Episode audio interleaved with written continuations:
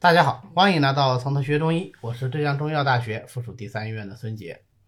今天呢，我们继续来学习《伤寒论》第五条：伤寒二三日，阳明少阳症不见者，为不传也。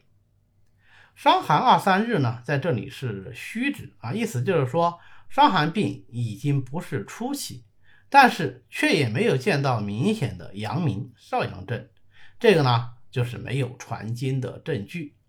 具体来说啊，阳明症的主要表现呢是一百八十条，阳明之微病未加实是也，以及一百八十一条。问曰：阳明病外症云何？答曰：身热汗自出，不恶寒反恶热也。以汗出发热不恶寒反恶热，或者是肠中燥湿内结为特征。那前者呢就是所谓的阳明经症，后者呢就是阳明腑症。太阳经传到阳明经呢，以阳明经症最为常见，那也可以是太阳阳明的脾约症，但是典型的阳明腑症呢，相对就比较少见了。啊，少阳症的表现主要是见于第二百六十三条，少阳之微病，口苦咽干目眩也。还有九十六条，伤寒五六日，中风往来寒热，胸胁苦满，默默不欲饮食，心烦喜呕，小柴胡汤主之。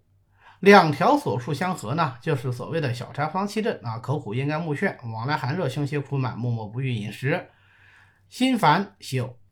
其中尤其以喜呕作为太阳传经于少阳的标志性症状。